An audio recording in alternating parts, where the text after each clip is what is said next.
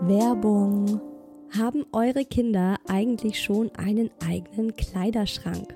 Und dürfen sie auch schon helfen, die saubere Kleidung da wieder einzusortieren? Kinder lieben es ja eh, Eltern im Haushalt zu helfen und bei den eigenen Klamotten im eigenen Kleiderschrank ist es nochmal ein Stück persönlicher und auch nicht ganz so wild, wenn mal was schief geht. Und wenn es klappt, gibt es ihnen einen richtigen Selbstbewusstseinsboost und das schöne Gefühl, was erreicht zu haben. IKEA fördert diesen Lernprozess und hat dafür unter anderem die leichten und schönen Boxen namens Barndröm für den Kinderkleiderschrank entworfen. Das ist erstmal noch einfacher, zum Beispiel Socken in die Box mit der Katze oder Cappies kommen in die Box mit dem Baum. Was ich auch süß finde, sind die Chelpa-Haken, wo man zum Beispiel das aktuelle Kinderoutfit oder auch schon getragene Kleidung einfach hinhängen kann oder aber mit den Etikettenhaltern hängig, auf denen ganz einfache Bilder zum Beispiel von T-Shirts, Unterhosen oder Socken drauf sind und die dem Kind genau zeigen, was wo im Kleiderschrank oder in Box XY zu finden ist. Und nicht nur das Kind freut sich, weil es mithelfen kann und lernt selbstständiger dadurch zu werden, sondern es ist auch noch gleich alles sichtbarer organisiert und besser aufgeräumt. Für mehr Inspo in Bezug auf Aufbewahrung für Kinderkleidung klickt euch durch die IKEA-Website oder schaut im Einrichtungshaus eurer Nähe vorbei. Werbung Ende.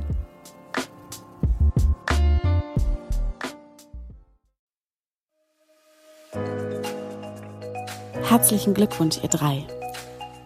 Und willkommen, kleines Wesen auf der Erde.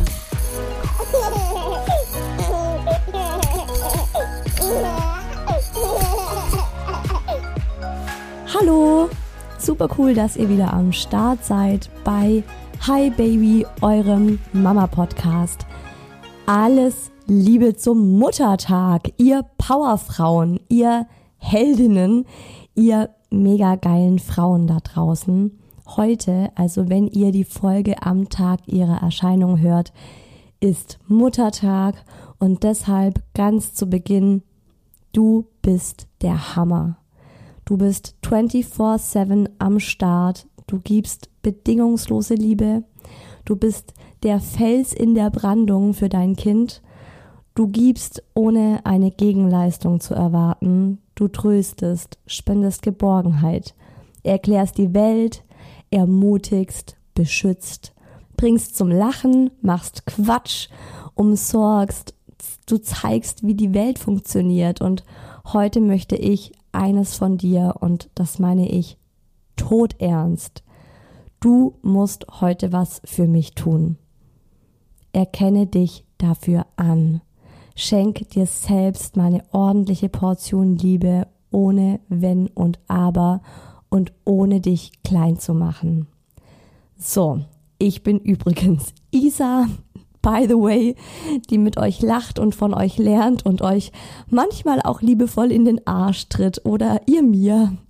Mama von einem fast dreijährigen Boy und Hi Baby ist ein Podcast, in dem es darum geht, unser Mama-Leben gemeinsam zu rocken, uns ehrlich und vor allem ohne ein Blatt vor den Mund zu nehmen, auszutauschen, weil am Ende sitzen wir alle im selben Boot. Und auch wenn man das nicht immer sieht, haben wir dieselben Gedanken und Zweifel und Ängste und Themen, die uns so beschäftigen.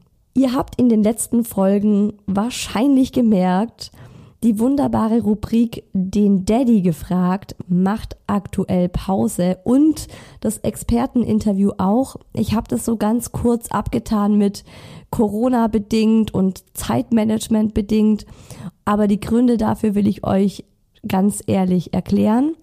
Der Daddy hat gerade keinen Bock mehr. Ich finde es selbst super schade und ich hoffe, dass er bald wieder mitmacht. Also Daumen drücken. Vielleicht schreibt ihr ja mal auf Instagram, wie sehr er fehlt. Eventuell lockt ihn das wieder zurück. Aber er hat einfach gemeint, für ihn ist das aktuell nur noch ein To-Do auf seiner Liste und er ist gerade einfach so, ja, nach eineinhalb Jahren Corona ist er irgendwie ziemlich, die Batterien sind bei ihm gerade einfach ziemlich leer. Und äh, deshalb hat er mich drum gebeten, dass wir jetzt mal eine Pause machen und er guckt, wann er wieder Lust drauf hat. Und was die Expertinnen angeht, die sind einfach gerade alle selbst am Corona-Belastungslimit. Man merkt das in meinem Berufsfeld enorm, was Corona für eine extra Belastung für Eltern junger Kinder ist. Ich krieg zum Teil Antworten von Expertinnen, die ich für ein Interview anfrage. Ganz aktuelles Beispiel aus dieser Woche, wo sie mir schreiben, so hey, es geht hier drunter und drüber, ich weiß nicht mehr, wo mir der Kopf steht, ich kann dir frühestens ein Interview Anfang September geben. Das ist die Realität und das ist einfach so mal für euch zum Hintergrund. Es ist nicht so, dass ich keinen Bock mehr auf die Rubriken habe, aber man muss einfach gucken, was ist realistisch und was nicht. Dafür gibt's aber jetzt seit kurzem die wunderbare Rubrik, den virtuellen Kaffeeklatsch, die mir persönlich auch ganz viel gibt. Ich hoffe euch auch. Gebt auch dazu super gern mal Feedback. Ich mache ja immer zu jeder Folge einen Post auf Instagram und da könnt ihr gern mal drunter kommentieren und schreiben, wie ihr den virtuellen Kaffeeklatsch so findet. Und heute ist es ein ganz emotionaler Kaffeeklatsch mit euch.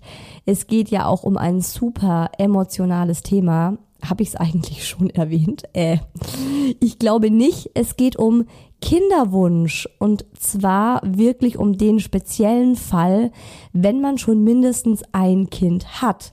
Es hat also schon mal geklappt, aber dann möchte man noch mal ein Kind.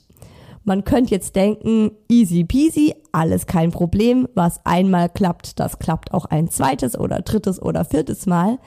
Und trotzdem ist die Folge auch, finde ich, wertvoll für Frauen, die jetzt noch gar kein Kind haben und Kinderwunsch haben. Also ich glaube, die Tipps und die Sachen, die ich jetzt so erzähle, die sind sehr, sehr ähnlich und überschneiden sich in vielen Punkten. Ich habe aber so die persönliche Erfahrung gemacht, dass es eben beim Kinderwunsch meistens um die Thematik geht, man hat noch kein Kind und möchte eben ein Kind und das klappt nicht so. Und da gibt's eben doch ein paar feine Unterschiede, wenn man schon ein oder zwei oder mehrere Kinder hat und es dann nicht so easy klappt. Und bevor ich damit jetzt starte, habe ich noch ein Muttertagsgeschenk für euch.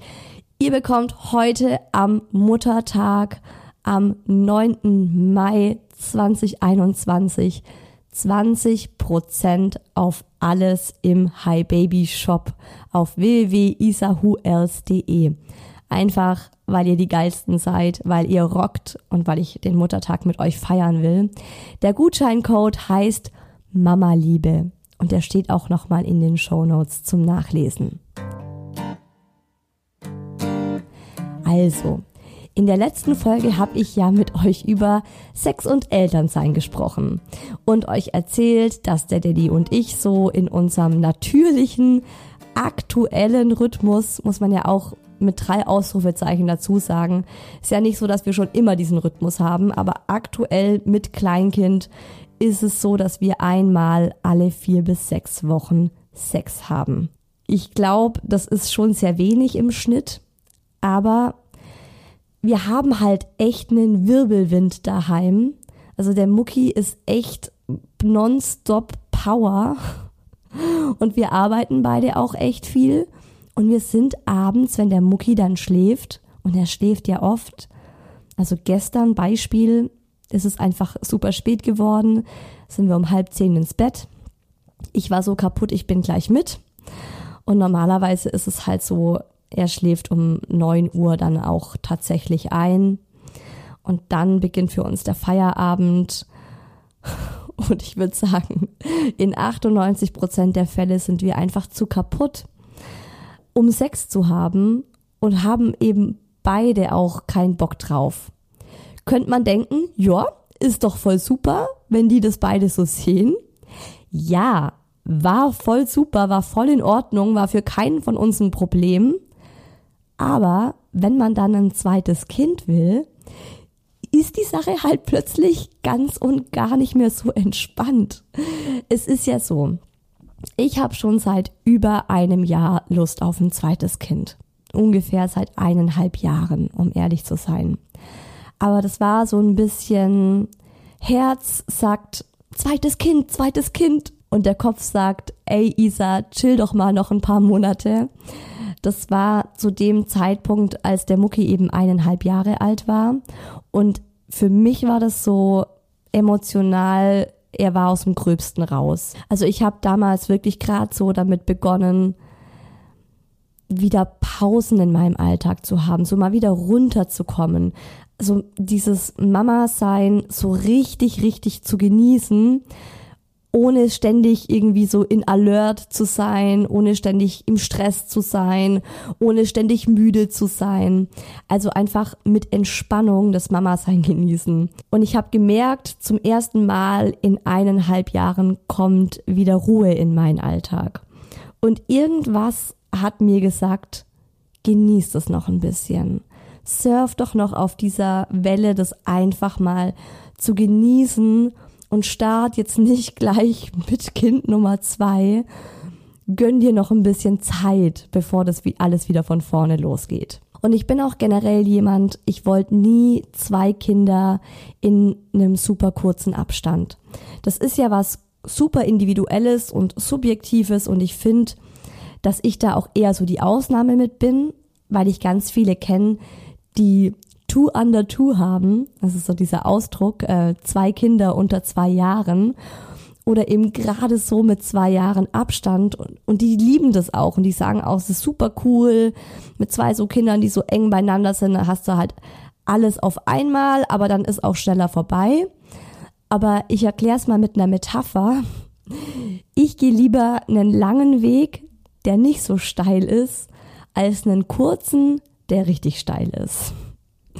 Und hinter der kurzen Metapher steckt aber ganz, ganz viel Überlegung. Also ich habe mich wirklich damit auseinandergesetzt, wer bin ich? Ohne gesellschaftliche, kulturelle und familieninterne Erwartungen, was so die Kinderplanung angeht. Das ist ja schon krass. Also man merkt ja schon, dass alle so denken, okay, ja, also viele gehen wirklich davon aus, so wenn das Kind zwei ist, dann kann das zweite Kind kommen und dann ist das plötzlich Gesprächsthema bei diversen Menschen. Und ich musste echt erstmal so in mich gehen und mir überlegen, wer bin ich? Bin ich dieser Typ Frau, der das kann, der das wuppen kann, der das auch wuppen möchte? Was will ich denn? Wirklich nur ich. Und natürlich auch, was will ich für mein Kind? Und da wurde mir dann klar, dass ich zum einen weil ich halt so eine wuselige, viel beschäftigte Person bin und ich das auch mag. Also nicht, dass es so mein Alltag ist, sondern dass ich das wirklich, also ich lebe das, ich bin das. Das ist mein Charakter. Und deswegen war für mich auch so ziemlich schnell klar, dass ich für jedes Kind Zeit haben möchte. Und ich für mich persönlich kann das besser, wenn die ein bisschen weiter auseinander sind. Dann ist der Mucki aus dem Gröbsten raus, hat zum Beispiel keine Windel mehr, muss nicht mehr getragen werden, braucht keinen Buggy mehr, kann sich gut ausdrücken, versteht auch viel mehr. Also so meine Hoffnung einfach oder so der Grundgedanke, dass ich auch mal zu ihm sagen kann, du, tut mir leid, ich sitze jetzt gerade hier und ich muss jetzt stillen, kannst du einfach alleine, keine Ahnung, dir ein Mittagessen kochen. Kleiner Scherz. Nee, äh, kannst du alleine in, dein, in deinem Zimmer spielen und ich komme dann, wenn ich fertig gestillt habe. Solche Dinge, dass er das einfach schon verstehen kann. Und ich wollte auch unbedingt erstmal wieder ein bisschen arbeiten. Einfach so ein bisschen mein, mein normales Leben zurück. Ähm, beziehungsweise ich wollte nicht ein bisschen arbeiten, sondern ich wollte erstmal auch durchstarten. Ich wollte einfach beruflich auch die Weichen legen um wirklich mal weiterzukommen. Weil wer das Thema Geld und Elternsein angehört hat, der weiß ja auch, dass es mir wichtig ist, so meine eigenen Finanzen zu haben und auf eigenen finanziellen Beinen zu stehen. Und auch das war bei mir ein großer Punkt, wo ich gesagt habe, so hey, ich bin ja jetzt auch erst Anfang 30, also ich bin jetzt 32 und deswegen tickt die biologische Uhr nicht ganz so laut. Und dann muss man das natürlich auch mit dem Partner besprechen. Ups, da gibt's ja noch mal jemanden, der zu diesem Thema eine Meinung hat. Also mein Wunschabstand waren drei Jahre. Das hätte ich perfekt gefunden. Daddys Wunschabstand waren, und jetzt haltet euch fest, fünf bis sieben Jahre. Und ich so, what? No fucking way. Das ist ja viel, viel, viel zu lang. Und das ist ganz lustig. Mein Bruder und ich, wir sind dreieinhalb Jahre auseinander und er und sein Bruder sind sieben Jahre auseinander. Also voll lustig, dass wir beide irgendwie diese Modelle, die wir selber eben von uns kennen, dass wir die beide ganz gut fanden. Und ich habe auch äh, zum Beispiel meine jüngere Schwester, die ist mit ihrem, also mit meinem Halbbruder, meine Halbschwester und mein Halbbruder, die sind, ich glaube, nicht mal zwei Jahre auseinander. Und die finden diesen kurzen Abstand voll gut. Das finde ich auch ein bisschen schön, weil oft hat man ja auch Angst, so dass die Kinder nicht mehr viel miteinander anfangen können, wenn es einen größeren Abstand gibt. Und mein Mann sagt, er fand es voll cool, so einen großen Bruder zu haben. Ich fand es voll cool, so einen kleineren Bruder zu haben. Also ich fand den Abstand total schön. Und meine Schwester sagt auch so voll schön so mit ihrem Bruder. Also, naja, dann haben wir das Thema immer wieder und immer wieder so miteinander besprochen und wir wussten beide so, wo der andere steht. Wir haben uns dann geeinigt und ausgemacht. Also wir haben uns, passt auf, um ganz genau zu sein. Im Januar 2020 haben wir gesagt, nächsten Winter geht's los. Mit, mit Baby Nummer zwei mega Vorfreude. Ich konnte es kaum erwarten. Ich habe plötzlich wieder überall nur Schwangere gesehen. Auf Instagram sind mir nur noch Schwangere irgendwie entgegengesprungen und ich habe immer so gedacht, ah, cool, die ist jetzt schwanger, wie krass, wie schön. Und dann automatisch im Kopf gerechnet, ach, wie alt wären denn unsere Kinder? Wie weit wären die denn auseinander, wenn es im Winter sofort klappt? Und so weiter. Also es war halt so super krass präsent in mir. Und irgendwann war mein Wunsch, also meine Sehnsucht, wieder schwanger zu sein und ein zweites kleines Menschlein zu machen, so groß, dass ich das, glaube ich, sehr, sehr oft beim Daddy gedroppt habe und so meinte, mm, ich weiß, wir haben gesagt Winter, aber hey, wie wäre es denn, wenn wir jetzt schon starten? Und ich habe mich, also es war irgendwie es war eine schöne Zeit, weil es war einfach auch die Zeit der absoluten hundertprozentigen Vorfreude und ich habe diese Zeit genossen. So Frühling und Sommer.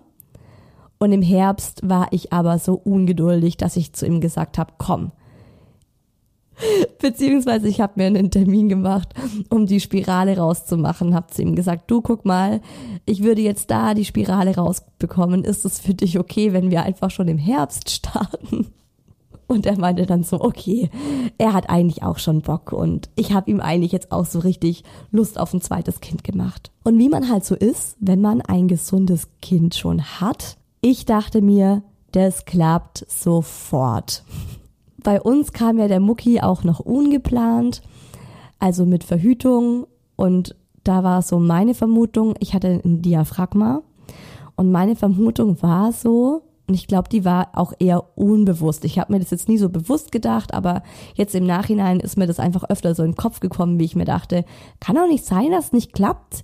Ey, wir sind doch so potent, so fruchtbar, dass es selbst, dass das Spermium selbst irgendwie den Weg um das Diaphragma herum irgendwie geschafft hat. Also ich bin mega optimistisch an die Sache rangegangen, habe mir in meinem Kopf schon so Überlegungen gemacht.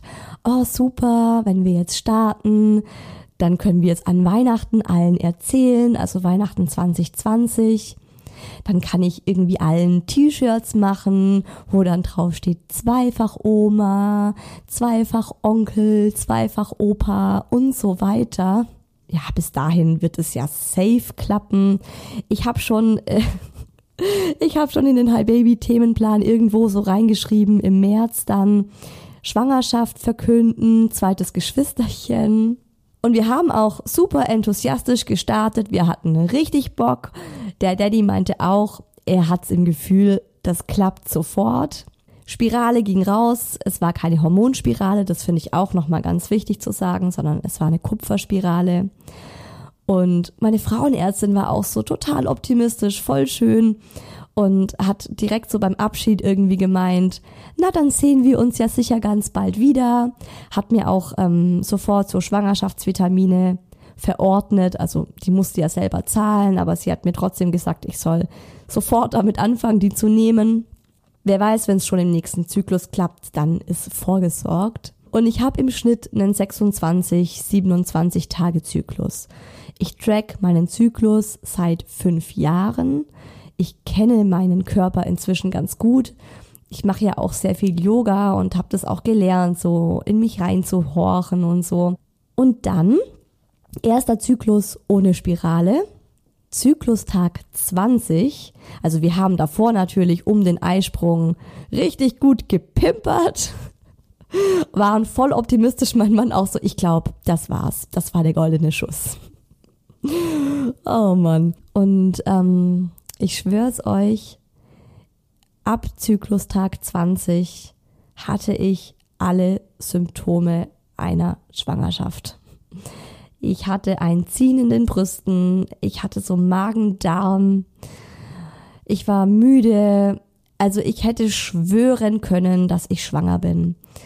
Und es ist auch, es ist auch so total krass gewesen, ähm, wirklich am Zyklustag 20 oder 21 bin ich nachts um vier aufgewacht und hatte einfach ein ganz komisches Gefühl im Unterleib.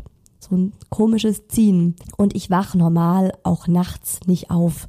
Das ist überhaupt nicht typisch für mich. Und dann bin ich so aufgewacht und dachte mir, oh mein Gott, habe ich meine App rausgeholt, meine Zyklus-App Tag 20, ja, das könnte jetzt sein, dass sich gerade gerade eben vielleicht hat sich gerade was eingenistet und mein Körper ist so feinfühlig, dass ich das gleich mitbekommen habe. Und ich war so happy und enthusiastisch und hab's am nächsten Morgen gleich dem Daddy erzählt. Und der auch schon so, oh mein Gott, wuhu. Ja, dann war Zyklustag 27 und ihr erinnert euch, ich war es gewohnt, 26, 27 Tage ging mein Zyklus. Ich war maximal angespannt. Ich dachte mir so, okay, wenn heute meine Periode nicht kommt, Tag 28 ist schon sehr unwahrscheinlich, dass ich meine Tage krieg. Tag 29, 99-prozentige Sicherheit, dass ich schwanger bin. Ich spüre es, ich weiß es, ich vertraue meinem Körper am Tag 28 habe ich es nicht mehr ausgehalten und einen Schwangerschaftstest gemacht. Der war negativ. Am Tag 29 kam meine Periode. Und das ist echt ein Gefühl. Ich habe gedacht, ich spinne. Also ohne Witz, ich habe mir echt gedacht, what the fuck? Nicht überhaupt nicht, weil es nicht sofort geklappt hat, sondern weil ich diese kompletten Symptome hatte. Und das ist, glaube ich, schon mal was, was so, ja, vielleicht Mütter, die schon ein Kind haben, von Frauen, die eben Kinderwunsch haben und noch kein Kind haben und davon unterscheidet. Wir wissen, wie es sich anfühlt, schwanger zu sein. Und ich habe im Nachhinein mit einigen Mamas drüber gesprochen, von denen ich weiß, dass die auch gerade in der Planungsphase sind. Planungsphase Stufe 2.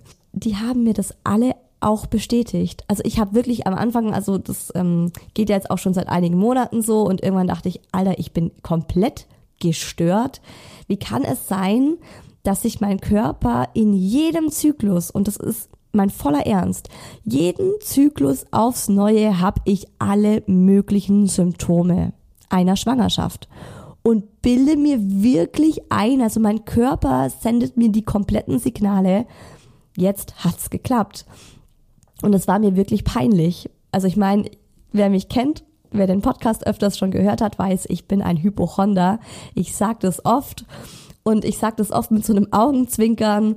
Ich weiß es aber trotzdem reagiert halt mein Körper so, wie er reagiert. Also irgendjemand erzählt, Kopfschmerzen sind ein Symptom von Krebs und dann habe ich die nächsten drei Tage Kopfschmerzen und habe Angst, dass ich Krebs krieg, ne? Oder hab.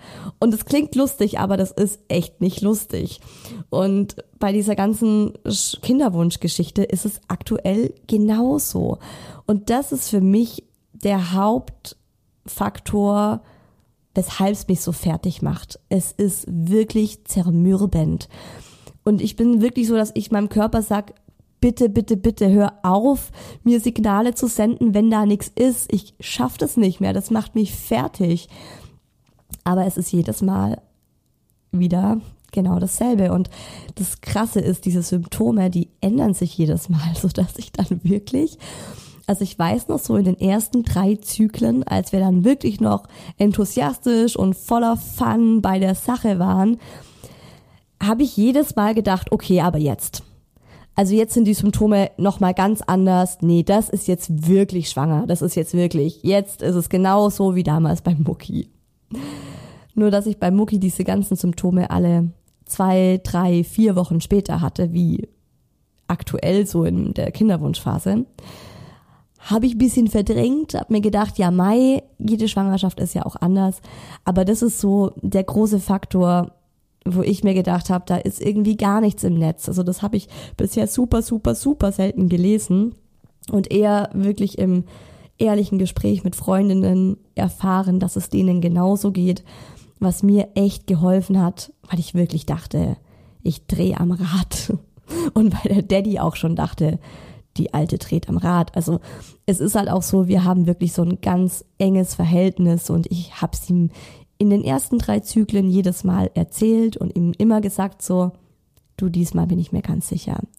Ich habe seit, also ich warte immer so ein paar Tage dann ab und wenn ich dann zum Beispiel mal wie irgendwann in einem vorherigen Zyklus hatte ich mal fünf Tage nacheinander so ein richtig merkwürdiges Ziehen im Unterleib und ich konnte es nicht mehr aushalten, dann habe ich es ihm erzählt. Vor allem, weil es einen ja auch mitnimmt. Also du bist ja auch in dieser Phase, so in der letzten Zyklusphase bist du, wenn du im Kinderwunsch bist, echt irgendwie neben der Spur, weil du so krass auf deinen Körper horchst. Und wenn ihr das jetzt hört, dann denkt ihr euch vielleicht, ja mein Gott, chill doch mal. Wieso hörst du denn immer so krass auf deinen Körper? Ich mache das nicht bewusst. Und irgendwann war dann auch der Daddy so ein bisschen ja, wie soll ich sagen, vielleicht enttäuscht oder einfach so traurig irgendwie auch und meinte dann so, niedergeschlagen ist vielleicht das beste Wort, einfach niedergeschlagen, als ich ihm halt dreimal krasse Hoffnungen gemacht habe und ihm wirklich so, hey, Alter, ich bin Yogi, ich bin schon mal Mama, ich weiß, wie eine Schwangerschaft ist und ich sage dir, das ist wirklich, also jetzt safe und so. Irgendwie auch super scheiße für ihn, aber ich konnte das nicht für mich behalten. Ich musste das einfach mit ihm teilen. Aber gut, zurück zu Zyklus 1. Es hat nicht geklappt, der Test war negativ, war absolut kein Thema zu dem Zeitpunkt für uns. Ich war einfach sehr irritiert, weil ich mir dachte, dass ich meinen Körper besser kenne. Aber wir dachten uns, weiter geht's. Zweiter Zyklus, dasselbe. Dritter Zyklus, dasselbe wir hatten wieder Sex, Leute. Das war so, erstmal war das cool, weil wir uns dachten, wow, krass. Normalerweise sind wir so mit vier bis sechs Wochen einmal Sex voll in Ordnung. Und jetzt war es halt so, dass wir, also in der Woche, in der mein Eisprung war und der Daddy wollte das auch explizit wissen, hatten wir drei bis viermal Sex. Und wir so, yeah, läuft voll. Und das ist auch so ein Thema. Also wenn man das vergleicht, als wir noch kein Kind hatten, da hatten wir zwei bis dreimal Sex die Woche. Und da hätten wir wahrscheinlich auch gar nicht so auf meinen Zyklus geguckt und uns gesagt, gut, alles klar, wir probieren es erstmal ganz natürlich. Aber wenn man jetzt Eltern von einem Kleinkind ist und dadurch einfach viel, viel weniger Sex hat, dann ist es wirklich leicht zu sagen, ja, easy, macht es doch einfach mal ganz entspannt, ganz locker, stresst euch nicht. Ja, Leute, wenn wir alle äh, vier bis sechs Wochen einmal Sex haben, die Wahrscheinlichkeit, dass dieses eine Mal dann tatsächlich in der fruchtbaren Phase stattfindet, die ist wirklich gering. Und ihr kennt mich, ich bin nicht die entspannte Frau, die das einfach so auf sich zukommen lässt, sondern natürlich habe ich das getrackt. Und natürlich haben wir das von Anfang an gemacht, weil wir eben auch gesagt haben, wir haben jetzt den Kinderwunsch und wir schauen, dass es einfach dann auch klappt. Und es war ja auch so, dass wir am Anfang, also das war jetzt nicht so, dass es von Anfang an gleich so dieser starre rein, raus, rein, raus, zack, schnell zum Orgasmus kommen, unromantischer Kindersex war, sondern wir hatten am Anfang auch echt noch richtig Spaß dabei. Wir haben auch jetzt ab und zu noch richtig Spaß dabei, aber dazu dann auch gleich noch mehr. Also das erste, was bei mir zum Beispiel total komisch war, war, dass sich mein Zyklus total verändert hat, nachdem die Kupferspirale rauskam. Also dieses, dass ich direkt nach dem Entfernen der Spirale 29 Tage hatte, ist noch nie vorgekommen und seitdem schwankt mein Zyklus mit fünf Tagen. Also ich habe mal 25 Tage, dann mal 30, dann mal 28, dann mal 27. Und das ist was, ähm, das das Ganze natürlich nochmal beeinflusst, weil ich plötzlich nicht mehr so mit meinem Standardzyklus 26, 27 Tage rechnen konnte, sondern wir hatten dann eben auch mal Zyklen, ähm, wo man dann gemerkt hat, also ich habe damals einfach noch mit einer ganz normalen App das getrackt und das ist ja mit so, wenn man es mit einer App trackt, ohne jetzt äh, Temperatur, ähm, Cervixschleim äh, zu testen oder sonst irgendwelchen anderen Sachen, dass diese App das ja immer nur im Nachhinein nochmal berechnen kann, wenn dann wirklich die Periode eintritt. Und es waren dann auch ein paar Zyklen dabei, wo wir dann geguckt haben im Nachhinein und gemerkt haben, okay, wir hatten Sex in der komplett unfruchtbaren Phase, weil sich das einfach so krass nach hinten verschoben hat, weil der Zyklus so lange gedauert hat. Und irgendwann hat dann dieser Enthusiasmus was den Sex angeht, nachgelassen. Also ist, glaube ich, immer so, man startet irgendwas, man hat voll Bock, man ist voll dabei und dann klappt's nicht und dann klappt's nicht und dann klappt's nicht und irgendwann ist so ein bisschen die Luft raus. Ich sag's mal so, wir probieren's noch kein Jahr, aber schon länger als ein halbes. Wer gut aufgepasst hat, kann sich ja ziemlich genau ausrechnen. Und aktuell sind wir gerade wirklich so in einer Phase, in der es schwierig ist. Also wir merken beide, der Spaß an der Sache ist so im Moment ist er gerade einfach weg. Also es gibt natürlich auch Sex, der, der super ist und wo wir Spaß haben. Aber wir hatten auch schon Sex, wo ich dann auch einfach zu meinem Mann gesagt habe, du, wir sollten noch mal ran an den Speck. Und es war so eine Überwindung beiderseits, weil wir müde waren, weil wir eigentlich, wenn es jetzt keinen Kinderwunsch gäbe, an diesem Abend kein Sex gehabt hätten. Und es ist auch so, dass bei meinem Mann, also er, das ist auch nochmal eine ganz besondere Situation für den Mann. Der Mann muss kommen. Also der hat einen richtig krassen Druck hinter der Geschichte. Und ich habe das schon von vielen Männern im Voraus gehört, dass die auch so erzählt haben, sobald dieser Druck da war, hey, du musst jetzt kommen, konnten die nicht mehr kommen. Ich habe mir oft gedacht, so ein Riesenglück, dass der Mucki durch Zufall entstanden ist, weil der Daddy und ich, wir sind voll die, in dieser Sache sind wir so richtig unentspannt. Und ich habe mir damals immer schon gedacht, das wäre für den Daddy auch ein Thema. Und es ist auch so. Also es ist überraschend häufig jetzt so, dass es kein Happy End gibt. Und dass er auch einfach sagt, ey, ich bin so verkopft. Ich kann meinen Kopf nicht abschalten. Ich würde gerne, aber es klappt nicht. Und das frustriert ihn so krass und es stresst ihn so krass. Und in einer Phase, wo ich jetzt nicht fruchtbar bin und darüber nachdenke, sag ich mir immer, hey Isa, du musst da verständnisvoll sein. Du darfst auf gar keinen Fall ihm noch mehr Druck machen. Aber wenn es dann wirklich so, wenn ich in der Situation bin und er dann einfach aufhört und sagt, hey, es klappt nicht, lass es bitte gut sein. Und er ist dann auch mega, er ist super frustriert, super down dann würde die Isa, die ihren Kopf irgendwie noch anhat, würde sagen, alles gut, hey, es kann passieren, ich verstehe dich, ist in Ordnung. Aber die Isa, die dann in dieser Situation ist, die ist dann halt auch frustriert. Und die ist dann auch down und die sagt dann auch, ach Mann, wollen wir es nicht nochmal probieren? Jetzt komm, lass uns einen Porno anschalten, lass uns ein bisschen was anderes ausprobieren. Aber er blockt dann komplett ab, zack, verschwindet im Badezimmer.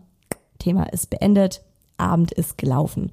Und dann ist es inzwischen auch schon so bei ihm, dass wenn es dann einmal nicht geklappt hat, dass er so frustriert ist, dass er es für den Rest dieser fruchtbaren Tage auch gar nicht mehr probieren will. Also das ist gerade so wirklich ein Tiefpunkt von uns gewesen. Ich würde sagen, im letzten Zyklus haben wir da so Hit Rock Bottom, sagt man doch so. Man ist am Boden angekommen und zwar wirklich so, wir waren beide maximal frustriert und haben dann auch viel drüber gesprochen und ich habe ihm das auch erzählt, wie es für mich ist und dass ich das eigentlich, ich verstehe ihn zu 100 Prozent und ich bin derselbe Typ wie er. Also wenn ich jetzt so, so sagen muss, oh, ich muss unbedingt einen Orgasmus haben, dann habe ich auch keinen Orgasmus. Also ich habe auch mal gelesen, dass es für die Frau förderlich ist, wenn sie beim Sex auch einen Orgasmus hat, weil dann die Gebärmutter durch die Kontraktionen beim Orgasmus die Spermien in die richtige Richtung leitet. Und dann habe ich mir auch gedacht, so, okay, alles klar, also du musst auch unbedingt einen Orgasmus jetzt haben. Und dann hat es auch nicht geklappt. Also das ist, ja, wir sind vielleicht auch einfach zu verkopft. Und eben dieser Spruch, ja, Leute, ganz offensichtlich seid ihr zu verkopft. Entspannt euch doch mal. Ihr müsst halt an die Sache locker rangehen. Ja, scheiße, ey. Kann man sich vornehmen, wie man möchte. Und wir haben dann auch mal so gesagt, okay, ich erzähle ihm jetzt nicht, wenn mein Eisprung ist, damit er da ein bisschen entspannter an die Sache rangehen kann. Aber wenn man halt davor nur einmal im Monat Sex hatte und die Frau dann plötzlich zweimal hintereinander Bock hat, der ist ja auch nicht doof. Dann weiß der halt ganz genau, dass ich fruchtbar bin. Und dann steigt bei ihm sofort wieder der Druck. Also ja, wir haben jetzt auch schon mal überlegt, das ist echt traurig, aber wir haben auch schon mal drüber gesprochen, so hey, vielleicht äh, dichten wir uns einfach mal komplett ab, damit wir den Kopf ausschalten können, haben also richtig komplett betrunken Sex und um mal wieder alle Hemmungen zu verlieren. Aber ist ja auch nicht Sinn der Sache und dann weiß man ja auch, Alkohol schadet der Fruchtbarkeit und das will man ja auch nicht. Oh Mann, ja, wird dann sehr schnell zu einer ziemlich zähen Geschichte. Und ich habe auch von ganz, ganz vielen so gehört, ja, mein Mann ist immer startklar und wenn wir fruchtbar sind, äh, wenn die Frau fruchtbar ist, dann bam, bam, bam, bam, bam. Ja, jeden Tag wird dann gepoppt oder manchmal sogar zweimal am Tag oder dreimal am Tag oder fünfmal am Tag. Und das ist halt bei uns auch nicht der Fall. Ich als Frau kann ja auch sagen, okay, alles klar, ich muss ja jetzt nicht kommen. Wir können Sex haben, wir können jeden Tag Sex haben, das ist für mich machbar. Ich genieße das auch, ich finde es auch schön, aber ich muss jetzt nicht unbedingt jeden Tag kommen. Der Daddy aber schon, weil so läuft ja das Spiel. Und es klappt bei ihm einfach nicht. Also wir hatten jetzt noch nie einen Zyklus, wo wir wirklich an fünf Tagen, an den fünf fruchtbarsten Tagen Sex hatten. Also maximal jeden zweiten Tag. Und inzwischen um ehrlich zu sein, ist er so frustriert, dass es im Zyklus, also in den fruchtbaren Tagen, einmal klappt. Und im letzten Monat hatten wir wirklich so unseren Tiefpunkt, wo ich mir dann auch überlegt habe, komm, ich mache jetzt eine Folge zu diesem Thema, weil ich glaube, es geht ganz vielen so mit dem Kinderwunsch, gerade auch wenn man eben schon mal Eltern ist und das alles irgendwie komplizierter. Also bei uns halt, es gibt ja ganz viele Eltern, da ist überhaupt nicht kompliziert. Hört ihr auch gleich in den virtuellen Kaffeeklatsch-Geschichten. Aber es gibt, glaube ich, auch einige, denen geht es ähnlich so wie uns. Ähm, und wenn ihr jetzt Kinderwunsch mit einem zweiten Kind habt, ich möchte euch auch wirklich nicht entmutigen, das ist ja eine super individuelle Geschichte. Aber es ist mir so ein Anliegen in dem Podcast auch mal Tabuthemen anzusprechen. Und ich glaube, das ist wirklich so ein Tabuthema, über das ganz, ganz, ganz wenig oder viel zu wenig gesprochen wird. Und wir haben uns da nochmal total ehrlich und in Ruhe ausgetauscht und auch nochmal viel geredet, der Daddy und ich. Und es ist halt auch so, dass für den Daddy, für meinen Mann, ist es jetzt nicht so dramatisch, wenn es jetzt halt in den nächsten eineinhalb Jahren nicht klappt, weil er sagt halt, ja, sein idealer Abstand sind halt auch fünf bis sieben Jahre und wenn es jetzt erst in drei Jahren klappt, ist für ihn auch okay. Er hat zwar jetzt auch den Kinderwunsch, also er will es auch wirklich, ich merke das, er will es wirklich. Aber was soll man tun? Ähm, ja, man kann es halt auch nicht verzwingen. Und ich habe auch schon unzählige Kinderwunsch-Meditationen gemacht. Ich habe inzwischen alle möglichen Podcasts zu dem Thema angehört. Ich nehme jetzt ähm, Nahrungsergänzungsmittel für Kinderwunsch. Ich habe mir auch ein ganz tolles Buch gekauft, Schwanger werden, der ganzheitliche Weg zum Wunschkind von Karin Dannhauer. Das hat mir total viel geholfen, ähm, weil es, ich finde, es empowert das Paar und zeigt einem, hey, es ist nicht nur entweder es klappt sofort oder du musst in die Kinderwunschklinik, sondern es gibt ein richtig breites Spektrum dazwischen mit Dingen, die du tun kannst, um deine Fruchtbarkeit zu erhöhen, um deine Eizellen zu pimpen. Wie sagt sie das? Die Eizellen zu verjüngern, glaube ich, sagt sie. Um die Spermien zu pimpen. Also ich finde, sie bringt einen so ein bisschen aus dieser passiven Opferrolle raus. So, okay, wir probieren's und wenn es klappt, dann klappt's und wenn nicht, dann nicht. Sondern sie sagt so, hey, hör auf, Kaffee zu trinken. Wer mir auf Instagram folgt, der weiß, ich habe radikal meinen Kaffeekonsum runtergeschraubt. Das ist der Grund, warum.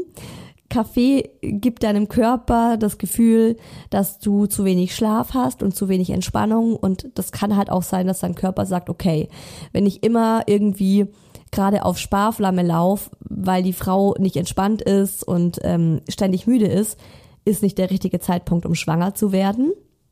Ist auch so ein Thema, wo ich halt auch sag, wenn du halt ein kleines Kind hast, klar, liebe Leute, würde ich gerne viel schlafen, aber geht halt nicht. Also ja, das ist mit kleinem Kind, ist das alles wirklich nochmal ein anderes Thema. Und wenn, wenn die Nacht wirklich horrormäßig war, vorgestern hatten wir wieder eine Horrornacht, Mucki ist ständig aufgewacht und hat gemeckert, ist inzwischen echt selten, aber es gibt's halt auch noch. Und die Tage sind krass und man muss halt durchpowern mit dem Kind. Ja, also wirklich komplett auf Kaffee zu verzichten, wäre mir als Nicht-Mama viel, viel einfacher gefallen als jetzt. Und sie hat eben auch ganz viele natürliche Tipps. Zum Beispiel trinke ich seitdem ich das Buch gelesen habe. Im ersten Zyklusteil jeden Tag Himbeerblättertee. Eine Kanne. viel hilft viel. Und ich mache mir jetzt jeden Tag einen super gesunden Smoothie mit Maca-Pulver. Das hat sie auch im Buch empfohlen. Also sie empfiehlt im Buch ganz, ganz viel. Bei Maca-Pulver hat sie geschrieben, es kurbelt nochmal voll die Fruchtbarkeit an bei Männern und Frauen. Und das finde ich auch ganz cool. Sie sagt halt auch, Männer können genauso viel tun wie Frauen und ähm, man soll auf Alkohol verzichten. Sie sagt auch, zu ihr kommen ja auch ganz oft Leute, die haben einen Kinderwunsch und sprechen dann drüber und es klappt nicht. Und dann sagt sie auch so, wie viel Kaffee trinkst du, wie viel Alkohol nimmst du zu dir, rauchst du noch? Und wenn dann kommt ja, ja, ja, dann ist so bei ihr auch, dass sie sagt, ja, dann ist es doch kein Wunder. Ich habe übrigens Karin Dannhauer für ein Interview angefragt. Ich glaube, sie ist dreifach Mama. Sie ist auch, sie hat mir, glaube auch geschrieben, so, es ist brutal, ich bin im Megastress und ähm, es ist ein Interview mit ihr geplant. Es soll im künftig im kommenden Members Club soll es mit ihr ein Video-Interview geben, wo ich nochmal ganz explizit über das Thema mit ihr sprechen will, aber es dauert noch. Die ist wirklich sehr, sehr busy. Was mache ich noch aktuell für den Kinderwunsch? Ich habe mir inzwischen ein Gerät geholt, das meinen Zyklus in Echtzeit trackt. Und ihr denkt euch jetzt vielleicht so, what? What the fuck? Das ist krass, ist irgendwie noch total unbekannt. Äh, das heißt Breathe ILO. Das misst den CO2-Gehalt in deiner Atemluft. Und dein CO2-Gehalt korreliert mit deiner Fruchtbarkeit. Und daran kann dieses Gerät wirklich sehen, wann du wirklich in Echtzeit deine fruchtbaren Tage hast und wann auch dein Eisprung ist. Ich fand's krass. Ich fand's wirklich ein Game Changer. Ich nehme das aber auch jetzt erst seit zwei Monaten. Aber es ist super. Was soll ich sagen? Also ich weiß jetzt wirklich ganz genau, weil eben durch diese krassen Zyklusschwankungen mit, äh, seitdem ich die Spirale weg hab, ist es wirklich schwierig gewesen, auch für mich den Eisprung zu tracken. Und ähm, mit dem Gerät weiß ich jetzt einfach wirklich, wann die fruchtbare Zeit losgeht und habe da auch ein bisschen, habe nicht mehr so diese Angst, dieses Fenster zu verpassen. Und da atme ich 60 Sekunden ein und weiß dann eben, okay, fruchtbar, nicht fruchtbar oder sogar Eisprung. Und ich bin da halt auch ein richtiger Kontrollfreak. Also ich finde es geil, sowas zu wissen. Und ähm, ich habe zum Beispiel eine Freundin, die wollte auch ein zweites Kind und die probieren es seit eineinhalb Jahren, aber die trackt nicht mal ihren Zyklus, weil sie sagt, entweder es kommt, wenn es halt kommt oder nicht. Mega geil. Also ich wäre wirklich gerne auch so entspannt. Ich denke, das ist eine Typsache. Vielleicht ist sie auch gläubig. Ich glaube, das ist auch nochmal ein Thema. Wenn du halt religiös bist, hast du, glaube ich, auch mehr so dieses Grundvertrauen ins Leben. Es kommt halt, wenn es kommen soll. Ich bin da anders. Ich tracke, ich messe, ich hol den Daddy aus dem Bett raus und sag, so, jetzt muss gepimpert werden und dann klappt's nicht und dann bin ich frustriert. That's my life. Und wie anders es mit dem Kinderwunsch zugehen kann, das hört ihr jetzt im virtuellen Kaffeeklatsch. Danke, danke, danke für eure vielen Nachrichten. Ich konnte auf die Nachrichten nicht einzeln antworten, weil es wirklich extrem viele Nachrichten waren. Also ich habe 60 Nachrichten bekommen und ich möchte aber, dass ihr wisst, dass ich jede Nachricht lese und jede Nachricht wirklich wertschätze. Also ihr schreibt so toll, so ehrlich, so offen. Ähm, danke dafür und sorry, dass ich es zeitlich nicht schaffe. Aber ich versuche jetzt auch mein Stresslevel runterzufahren, weil Stress ist nicht gut für Kinderwunsch. Und ähm, ich, ich wertschätze das im Herzen und ich hoffe, das wisst ihr. Erste Nachricht ist, Hey Isa, unsere Tochter ist nun acht Monate und wir stecken noch im größten Baby Trouble. Ich weiß so sehr, dass ich mir ein Geschwisterchen für sie wünsche. Und daher stimmt es mich so, so traurig, dass das für den Daddy, der ziemlich K.O. ist von Schwangerschaft und Baby, einfach gar nicht in Frage kommt. Wir haben schon oft darüber gesprochen, allzu viel Zeit bleibt leider auch nicht mehr, da ich nächstes Jahr schon 40 werde. Und ich finde, sie spricht nochmal viele wichtige Punkte an. Zum einen, ich kenne viele, wo die Frau noch mehr Kinder möchte als der Mann. Und ich weiß, wie heftig das ist. Also wenn ich mir vorstelle, dass der Daddy nur ein Kind wollen würde, ich wäre wirklich todtraurig. Kann ich nicht anders sagen. Und das ist ein Thema, da kannst du ja nicht sagen, okay, wir machen einen Kompromiss, wir kriegen ein halbes Kind. Also ja, krass, krass, wenn das, wenn ein Partner einen Kinderwunsch hat und der andere nicht. Ich habe da natürlich keine Lösung für, aber also ich fühle das mit euch, wie heftig das sein muss. Also ja, ich bin Gott froh, dass ich den Daddy dazu überreden konnte, jetzt zu starten, weil wenn der erst mit fünf, in fünf Jahren nochmal gestartet hätte, also das andere Thema ist einfach biologische Uhr und auch das wird nochmal bei Karen im Buch ganz genau erklärt ähm, sie sagt auch, wenn man so ab 30 ist, dann ist eine Kinderwunschphase von einem bis eineinhalb Jahren absolut in der Norm, weil ab 30 geht's rasant runter mit der Fruchtbarkeit. Ist einfach so. Und unsere Kultur, unsere Gesellschaft entwickelt sich einfach so rasant schnell, da kommt die Evolutionsbiologie nicht hinterher. Also es ist einfach gerade ein Ungleichgewicht da und es wäre für die biologische Uhr am besten, wenn wir alle Anfang 20 unsere Kinder kriegen würden.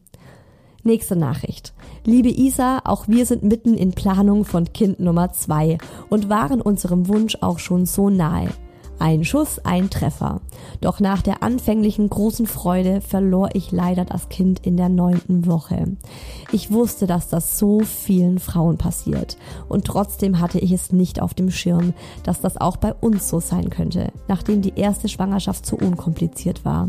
Wir haben jetzt eine kurze Pause eingelegt, wollen aber demnächst wieder starten. Liebe Grüße und viel Erfolg bei Mucki Nummer zwei. Danke dir ja, das ist halt auch so ein Thema. Fehlgeburt. Mein Gott, wie viele Frauen kenne ich, die schon mindestens eine und auch schon drei, vier Fehlgeburten hatten. Ich frage mich manchmal, ob ich überhaupt eine Frau kenne, die noch keine Fehlgeburt hatte. Das klingt jetzt heftig. Ich weiß und das macht auch mir echt Angst, weil ich ich habe es wirklich präsent im Kopf und denke mir so, mein Gott, wir probieren schwanger zu werden und wenn es dann endlich klappt, dann muss es ja auch halten. Und wenn es dann nicht klappt, ich finde es auch echt hart. Es gibt ja auch Paare und das ist auch absolut individuell und subjektiv und ich tu da niemanden für verurteilen oder irgendein Urteil drüber fällen. Wenn es nicht klappt, wenn man äh, eine Ausschabung hat oder so, gleich direkt im nächsten Zyklus wieder losstartet. Es gibt's, kenne ich auch, aber ich glaube, ich wäre nicht der Typ, der das könnte. Ich weiß ja, wie es mir mit dem Mucki ging und wie schnell ich ein super enges, eine super enge Verbindung zu ihm aufgebaut habe. Und gerade wenn man so ein Wunschkind hat und viele, viele Monate probiert und es dann klappt und es dann verliert, ja, es ist super krass. Das versteht man, glaube ich, auch nur, wenn man schon mal schwanger war, wie einen das mitnimmt. Weil vor meiner ersten Schwangerschaft war ich oft so, dass ich dachte, na ja, ist ja nur ein Zellklumpen. Ist es absolut nicht. Nächste Nachricht. Wir wollten dieses Jahr im Oktober nochmal schwanger werden, aber Überraschung, im März habe ich schon positiv getestet.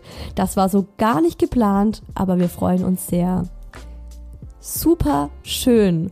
Und ich habe so eine Nachricht ganz, ganz oft bekommen, dass Frauen meinten, sie haben mit einer längeren Kinderwunschphase gerechnet und dann zack, hat's im ersten Zyklus sofort geklappt.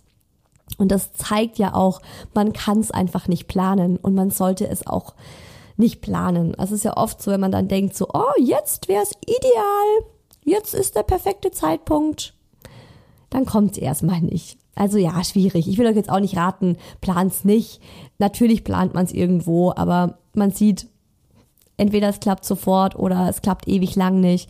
Ich finde es zum Beispiel ganz dramatisch, wenn die Frau das irgendwie aus schlechtem Gewissen heraus nicht gleich wieder probiert, zum Beispiel, weil sie gerade in der Bewerbungsphase ist oder gerade einen neuen Job hat und sagt so, oh, wenn es im ersten Zyklus klappt, ist ja voll scheiße für meinen Arbeitgeber. Denkt bitte nicht an den Arbeitgeber, wenn ihr einen Kinderwunsch habt. Bitte. Hi Isa, also Kind 2 kommt im Juli und war genauso wie unser Söhnchen quasi beim ersten Schuss ein Treffer. Und ich bin sehr froh darüber, weil ich manchmal etwas zwanghaft bin, wenn ich mir etwas in den Kopf gesetzt habe und weiß, dass jeder weitere Monat hinzittern eine Qual für meine Nerven und somit auch für die Nerven meines Mannes gewesen wäre. Du Glückliche, wirklich cool. Also das ist doch echt das absolute Glück. Bei beiden Kindern ein Schuss, ein Treffer. Also ich habe zum Daddy, als es beim ersten Zyklus jetzt nicht geklappt hat, habe ich zu ihm gesagt, ich find's auch auf der anderen Seite ganz gut, dass es nicht gleich geklappt hat, weil ich jetzt dem Thema gegenüber auch eine viel krassere Wertschätzung habe. Also ich sehe unseren Sohn jetzt auch wirklich noch mal viel krasser als Wunder an und denke mir so, wir sind so gesegnet, dass er einfach kam. Das ist das größte Glück für mich aktuell und ich genieße ihn dadurch auch viel mehr, weil ich weiß jetzt, hey, es kann auch anders sein und wer weiß, ob wir ein zweites Kind kriegen. You never know. Und wenn es jetzt gleich im ersten Zyklus wieder so easy peasy geklappt hätte, dann wäre ich da dem Thema auch überhaupt nicht so sensibel gegenüber, wie ich es jetzt bin. Also ein Geschwisterchen wird es nicht geben. Ich war damals mit meiner Tochter in einer Kinderwunschklinik und hatte auch drei gescheiterte Inseminationen hinter mir. Dann musste der nächste Schritt gegangen werden, künstliche Befruchtung das ist teuer. Also erstmal sparen. Und dann kam das Unerwartete. Ich wurde schwanger ohne Hilfe. Möchte mein Glück nicht überstrapazieren. Auch die ständige Kontrolle und Spritzen und Tabletten. Und schwanger war ich auch nicht gerne. Aber dafür liebe ich jetzt mein Leben mit meiner Tochter. So schön. Also herzlichen Glückwunsch zu deiner Tochter und zu diesem Wunder. Ähm, das sagt Karen übrigens auch ganz oft, dass sie das super oft gehört hat, dass Paaren gesagt wurde, ihr könnt nicht schwanger werden und es hat doch geklappt. Ähm, weil eben auch diese ganzen Tests, die man macht, immer nur Momentaufnahmen sind. Also auch so ein Spermiogramm. Ähm, wenn man wirklich ein verlässliches Spermiogramm haben will, um zu gucken, wie fruchtbar ist der Mann, sollte man in mehreren Zyklen hintereinander drei Spermiogramme oder so machen, habe ich glaube äh, gelesen, weil es immer eine Momentaufnahme ist. Genau. Ich wollte noch eine Sache zum Glück nicht überstrapazieren sagen. Das ist oft eine Glaubenssache. Also das ist oft ähm, was Kulturelles, dass wir so diesen Glauben haben, man darf das Glück nicht überstrapazieren. Und ich würde dir da gerne einen anderen Glauben, ich würde ihn gerne ersetzen, indem ich dir sagen möchte, du hast alles Glück der Welt verdient. Und lösche diesen Gedanken, dass man Glück überstrapazieren kann. Jeder Mensch hat alles Glück der Welt verdient. Es steht uns zu, glücklich zu sein. Und bitte lebt nicht in diesem Mangelgedanken, dass ihr ein Maximum an Glück habt und das dann ausgeschöpft ist. Und ihr denkt, ja, ich bin mit einem Kind zufrieden, weil ich möchte mein Glück nicht überstrapazieren. Quatsch. Wenn du den wirklichen Wunsch hast, noch ein Kind zu kriegen, bei ihr ist es, glaube ich, jetzt tatsächlich nicht so, weil sie auch meinte, es war anstrengend und die Schwangerschaft und sie ist happy so. Aber wenn es ich glaube, es gibt auch viele, die wirklich so diesen Gedanken haben und die Angst haben, weil man oft so einen Glauben auch mit so einem Glauben aufwächst, dass man Glück überstrapazieren könnte oder dass zu viel Glück dann irgendwie ins Unglück stürzt. Das ist einfach ein Glaubenssatz und den kannst du auch einfach löschen. Als ich 22 war, war es für uns der größte Wunsch, ein Kind zu bekommen. Ich hatte meine Pille genommen, seitdem ich 15 war und vom Absetzen der Pille an habe ich erst einmal sieben Monate gebraucht, bis ich meine Periode überhaupt bekam. Ist ja der Klassiker. Danach bin ich direkt im ersten Zyklus schwanger geworden. In meiner Traumvorstellung wären meine Kinder so drei Jahre auseinander gewesen. Willkommen im Club. Nach meiner ersten Schwangerschaft wurde mir aufgrund einer Schilddrüsenerkrankung gesagt, dass ich keine Kinder mehr bekommen kann und sollte. Ich war am Boden zerstört. Ich bin Einzelkind und wollte auf keinen Fall, dass meine Tochter auch ein Einzelkind bleibt. Als sie gute vier war, war ich zu einer Routineuntersuchung beim Frauenarzt und mir wurde gesagt, es wird zwar schwierig, schwanger zu werden, aber es gibt keine allzu großen Gefahren. Ich könnte es probieren. Zwei Wochen später sind wir in den Urlaub geflogen und im nächsten Zyklus war ich schwanger. Ach, wie schön. Es war Wahnsinn. So sind meine beiden nun gut fünf Jahre auseinander, was aber auch seine Vorteile hat. Super schön. Also, das ist auch wieder das Thema. Man bekommt einmal eine Diagnose und man glaubt Ärzten immer so viel. Aber wisst ihr, die sind auch nicht allwissend. Also es gibt noch so viel Unerforschtes auf unserer Welt. Ich glaube wirklich, wir wissen so, so wenig. Wir glauben immer, dass wir so viel wissen und so klug sind. Ich habe wirklich zwei Frauen in der Verwandtschaft, denen das beide gesagt wurde und die haben, die eine hat zwei Kinder bekommen und die andere hat ein Kind bekommen und zwar völlig ungeplant weil sie dachten, ja, ich bin eh unfruchtbar, also Sex ohne Verhütung. Und dann kam halt doch was. Ich wollte Anfang dieses Jahres wieder schwanger werden, was auch geklappt hat. Baby Nummer zwei wäre im Oktober gekommen und unser Sohn wird im November zwei. War mir anfangs nicht sicher, ob ich das nicht für zu früh halte, weil zwei Kinder unter drei vermutlich sehr anstrengend sind. Aber einige, auch finanzielle und berufliche Gründe sprachen dafür. Und außerdem wollte ich auch einfach unbedingt noch ein Baby. Leider hatte ich in Schwangerschaftswoche 10 eine Fehlgeburt. Nach der Ausschabung, schreckliches Wort übrigens, und da muss ich dir zustimmen, ich finde das Ausschabung ist, oh, stellt mir die Nackenhaare auf, muss man mit einer erneuten Schwangerschaft einige Zeit warten. Laut Arzt zwar nur zwei Zyklen, laut WHO aber sechs Monate. Das finde ich total spannend, weil ich das immer selbst auch im Hinterkopf hatte und mich sehr gewundert habe, dass manche Frauenärzte wirklich sagen, du kannst direkt wieder starten und ich auch Frauen kenne, die direkt im nächsten Zyklus wieder damit gestartet haben. Also spannend. Deswegen haben wir uns entschlossen, vorerst noch ein bisschen zu warten. Jetzt ist es aber so, dass ich zwischenzeitlich einen neuen Job gefunden habe, der mir extrem Spaß macht. Und auch mit unserem Kleinen läuft es gerade einfach super. Deswegen bin ich mir gar nicht mehr so sicher, ob ich dieses Jahr überhaupt noch schwanger werden will. Ist auch eine spannende Geschichte. Und ja, vielleicht gönnst du dir einfach noch ein bisschen eine längere Pause. Also es ist ja auch was, ich finde, dieser Wunsch, der kommt einfach. Und wenn er da ist, dann ist es ganz schwierig, ihn wieder wegzudrücken. Und wenn er gerade nicht so präsent ist, dann ist doch auch voll okay. Mein Kleiner ist jetzt eineinhalb und ich stille ihn nachts noch aus voller Überzeugung und möchte das noch nicht aufgeben, habe dadurch allerdings meine Menstruation noch nicht wieder, gleichzeitig aber auch schon den Wunsch nach einem zweiten Kind. Das ist jetzt ein Struggle. Abstillen, um überhaupt erst einmal wieder fruchtbar zu werden? Ich stille gern, habe aber auch das Gefühl, dass es dem Kleinen gut tut. Und meine Frauenärztin sagt, dass der Körper schon weiß, was er da tut. Irgendwie eine zermürbende Situation. Aber vielleicht haben es mein Mann und ich auch einfach nur zu eilig. Also ich kenne das mit dem Stillen und der Periode. Es war bei mir genauso. Und ich kenne ganz, ganz viele, denen das so geht.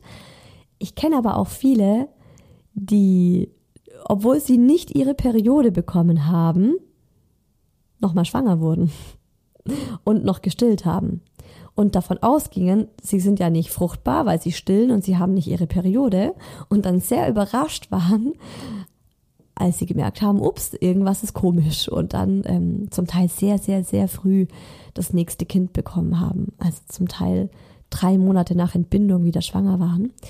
Das kann alles passieren. Aber das ist auf jeden Fall ein Thema, das auch ganz viele von euch geschrieben haben.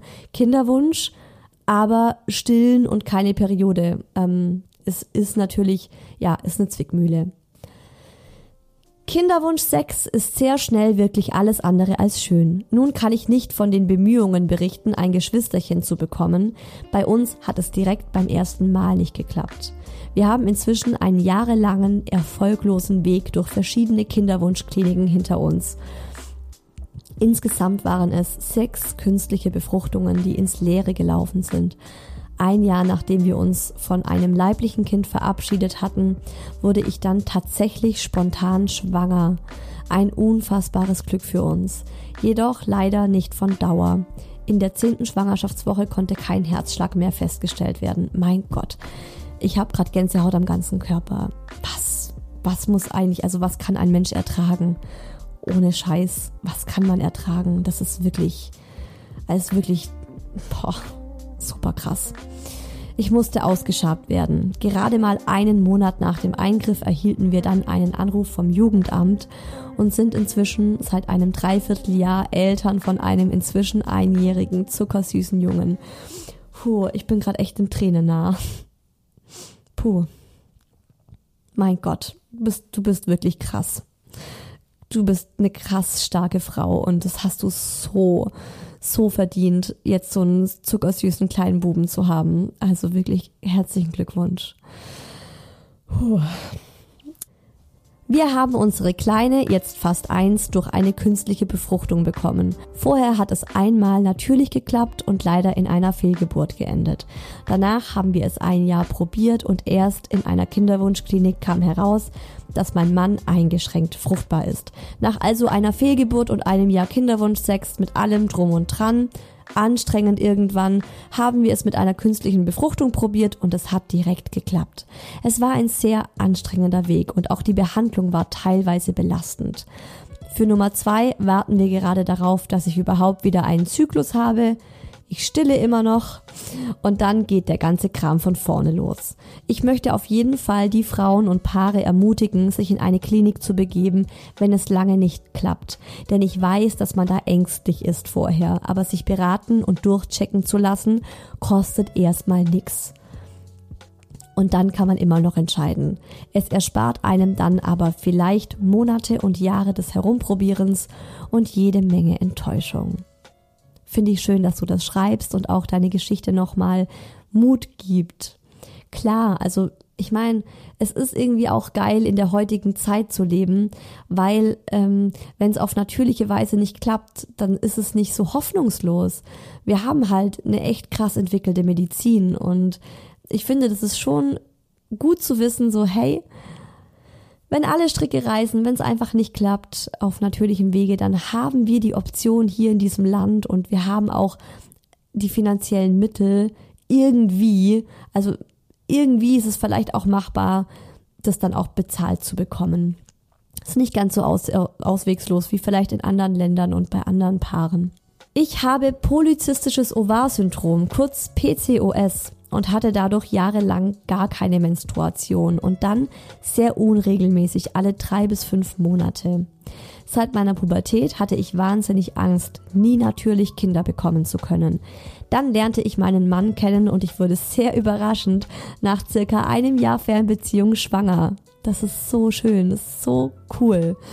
Wir haben es darauf ankommen lassen, in der Erwartung, dass es sowieso nicht klappen würde. Haha.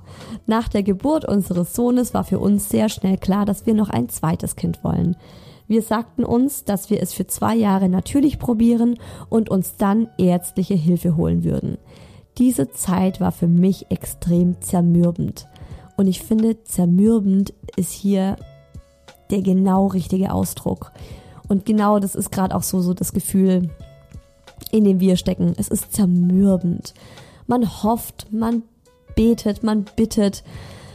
Oh, ey, krasse Hoffnung, krasse Enttäuschung und alles wieder auf Null. Ja, es ist zermürbend.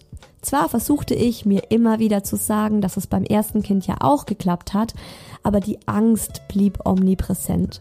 Es dauerte etwa ein Jahr, bis ich schwanger wurde. Ein Jahr voller Bangen und Hoffen. Im Vergleich zu vielen anderen ist das sehr kurz und ich bin wahnsinnig dankbar dafür. Ich kann anderen nur raten, gut auf sich zu achten. Vertraue in deinen Körper und bei Bedarf auch mit Fachpersonen zu sprechen. Mir hat das Buch Schwanger werden von Karin Dannhauer sehr geholfen. Einfach weil es mich empowerte. So lustig. Ja, ich sehe das genau gleich einige Dinge wie Ernährung und Schlaf selbst in die Hand zu nehmen. Außerdem ist eine wichtige Message, es ist keine Kopfsache, wie es viele mit ihren gut gemeinten Ratschlägen meinen. Ob du gestresst bist wegen dem unerfüllten Kinderwunsch, ist zwar wichtig für deine Psyche und für die Beziehung, aber am Ende nicht für deinen Körper. Und lasst euch beim Kinderwunsch nicht reinreden. Klar waren wir glücklich, schon ein Kind zu haben, aber dennoch durften wir auch unglücklich darüber sein, vielleicht kein zweites Kind zu bekommen oder nicht so schnell wie gewünscht. Wo soll ich anfangen? So viele wichtige Infos in dieser Nachricht ähm, gerade diese Tipps am Ende, also die sind auch gerade für mich, das bringt mir gerade total viel, ähm, weil ich auch oft so dieses Gefühl hatte, hey, Isa, heul doch jetzt nicht rum, weil es nicht mit dem zweiten Kind so klappt, wie du es dir gewünscht hast. Es gibt ja ganz viele, die überhaupt gar kein Kind bekommen können und du hast ja schon den Mucki. Ja, auf der einen Seite vollkommen richtig, aber ich finde es auch so richtig, was sie schreibt, weil sie meint, du hast trotzdem das Recht, traurig zu sein, wenn es mit dem zweiten Kind nicht so klappt, wie du dir das wünschst. Und ich finde, das bringt auch eine Entspannung und eine Freiheit wieder so in das eigene Denken rein. Es ist okay, sich ein zweites Kind oder ein drittes und ein viertes zu wollen. Und es ist okay, enttäuscht und traurig zu sein, wenn es nicht gleich klappt. Und dann auch dieses, ähm, ja, einfach mal entspannen, einfach mal loslassen, dann klappt's schon. Das kannst du, wenn du einen Kinderwunsch hast, magst du das wirklich nicht hören. Das macht dich wirklich aggressiv. Und es gab übrigens ganz viele, ganz, ganz viele von euch. Also es gab so zwei Lager. Ähm, ganz, ganz viele haben geschrieben, dass sie in der Kinderwunschklinik aktuell sind und viele, viele Versuche haben. Und bei vielen hat es sofort geklappt, bei vielen eben auch nicht. Ich würde sagen, das haben mir tatsächlich 20 Prozent von euch geschrieben. Und es haben aber auch ganz, ganz viele geschrieben, ein Schuss, ein Treffer. Also so, dass es im ersten Zyklus gleich geklappt hat. Also gefühlt waren das tatsächlich 60 Prozent von euch. Es ist super cool, dass es bei der Mehrheit auch schnell klappt und es gibt auch Hoffnung. Und auch wenn man jetzt vielleicht die Folge hört und noch keinen Kinderwunsch hat und sich denkt, oh mein Gott, Scheiße. Was ist hier los? Warum klappt es nicht? Nein, also in, in der Regel, ja, bei der Mehrheit der Paare klappt es wunderbar und problemlos. Und das sagen natürlich auch alle immer gern und immer stolz. Und ganz viele von euch haben dann so Lachsmileys und Happy Smileys dahinter gemacht. Ähm, yeah, ein Schuss, ein Treffer. Ähm, inzwischen kann ich diesen Satz auch nicht mehr hören. es ist wirklich nicht böse gemeint. Also an alle, die das geschrieben haben. Und es waren wirklich viele. Ich, also ich, ich trage euch das nicht nach. Ich verstehe das und ich finde es auch toll, dass ihr euch dafür freut und ihr dürft euch natürlich dafür freuen. Logisch. Aber da werden dann eben auch alle, die nicht einen Schusseeintreffer hatten, sondern vielleicht 100 Schüsse, null Treffer, diese Frauen werden dann ganz still. Vor allem, wenn das in der Gruppe besprochen wird, jetzt nicht irgendwie so im Podcast oder per Nachricht, sondern wenn man irgendwie als Mamas oder Frauen zum Mittagessen über dieses Thema spricht. Und alle stimmen dann immer in diesen Chor mit ein. Ja, bei mir auch. Zack, direkt Einschuss, Eintreffer. Ja, oh, so cool. Bei Kind 1, bei Kind 2, bei Kind 3 war immer überhaupt kein Thema. Und mich hat eine von euch auch gefragt, warum ist Kinderwunsch ein Tabuthema? Weil das zum einen was sehr Persönliches ist, weil viele zumindest auf unbewusster Ebene das Gefühl haben, zu versagen, dass der Körper versagt, weil hey, wir sind dafür gemacht, Kinder zu kriegen. Und weil sich viele dann auch schämen, wenn es nicht klappt, weil sie traurig sind, weil sie in Tränen ausbrechen, wenn sie das Fass aufmachen und drüber reden. Und oft reden halt Mamas stolz über ihre Einschuss, ein Treffer, Kinderwunschgeschichten. Und bitte vergesst nicht, dass da eventuell auch eine Frau mit am Tisch sitzt, die eben ganz still wird, weil es bei ihr eben das genaue Gegenteil ist. Und deshalb möchte ich andere in dieser Folge auch dafür sensibilisieren.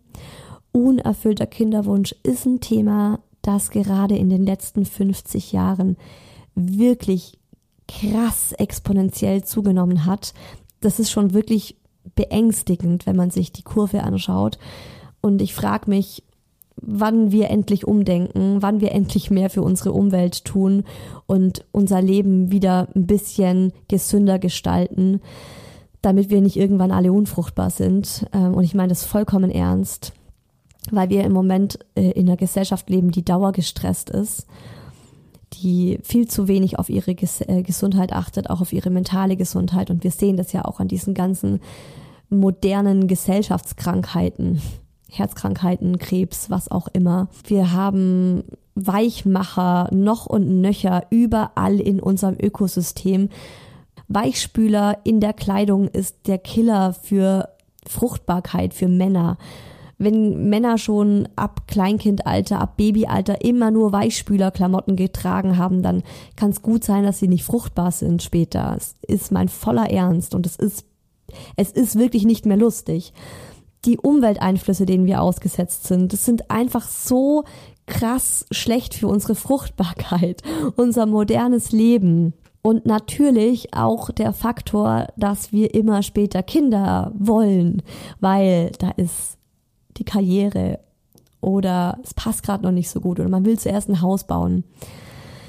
Ist nicht so easy alles inzwischen. Ähm, vor allem ab 30 ist es überhaupt nicht mehr so easy. Ähm, und dafür möchte ich einfach nochmal sensibilisieren. Und ich muss sagen, nach unserem Tiefpunkt letzten Monat, nachdem wir auch so viel gesprochen haben, habe ich mich ein bisschen geresettet und ich glaube, ich habe mich jetzt auch wieder ein bisschen entspannt.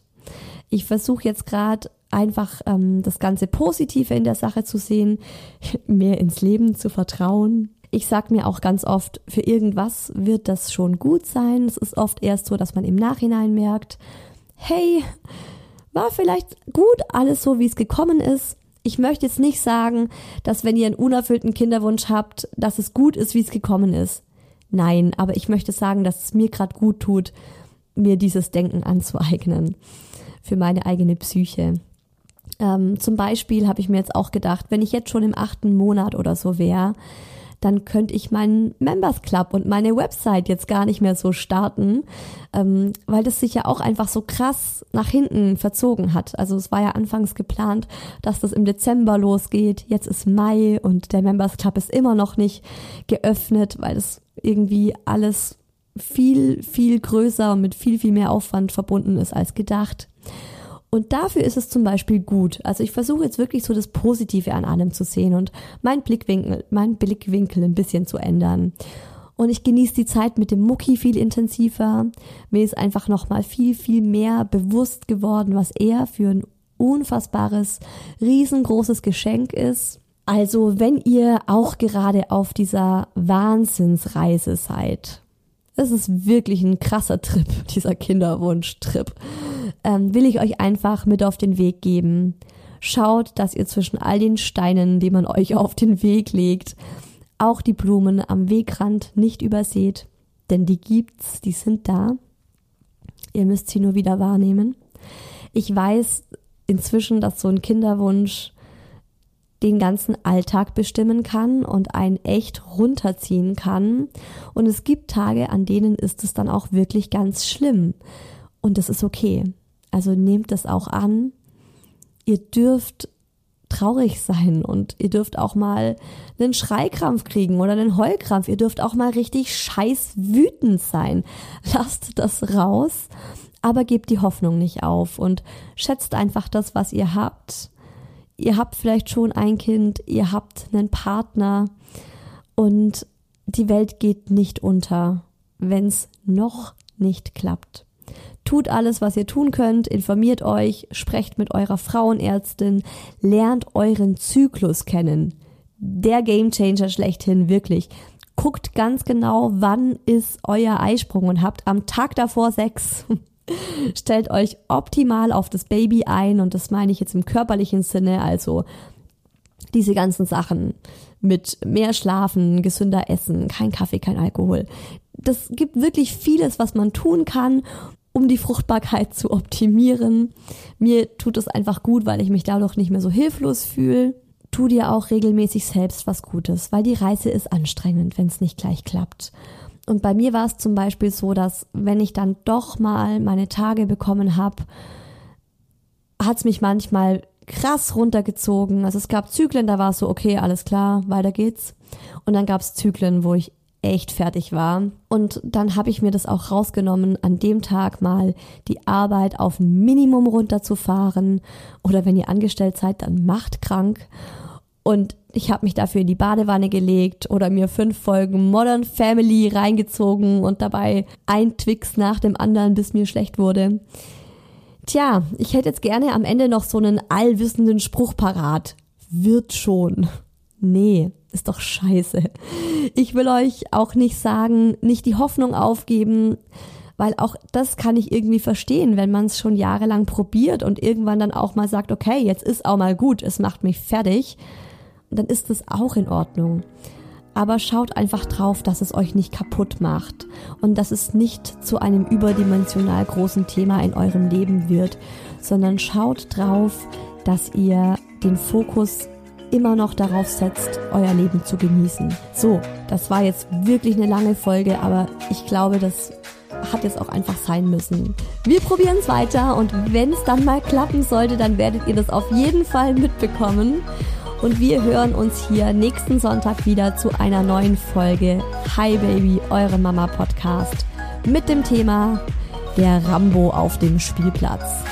Wenn das Kind schubst, schlägt und du als Mama am liebsten einfach nur im Boden versinken möchtest.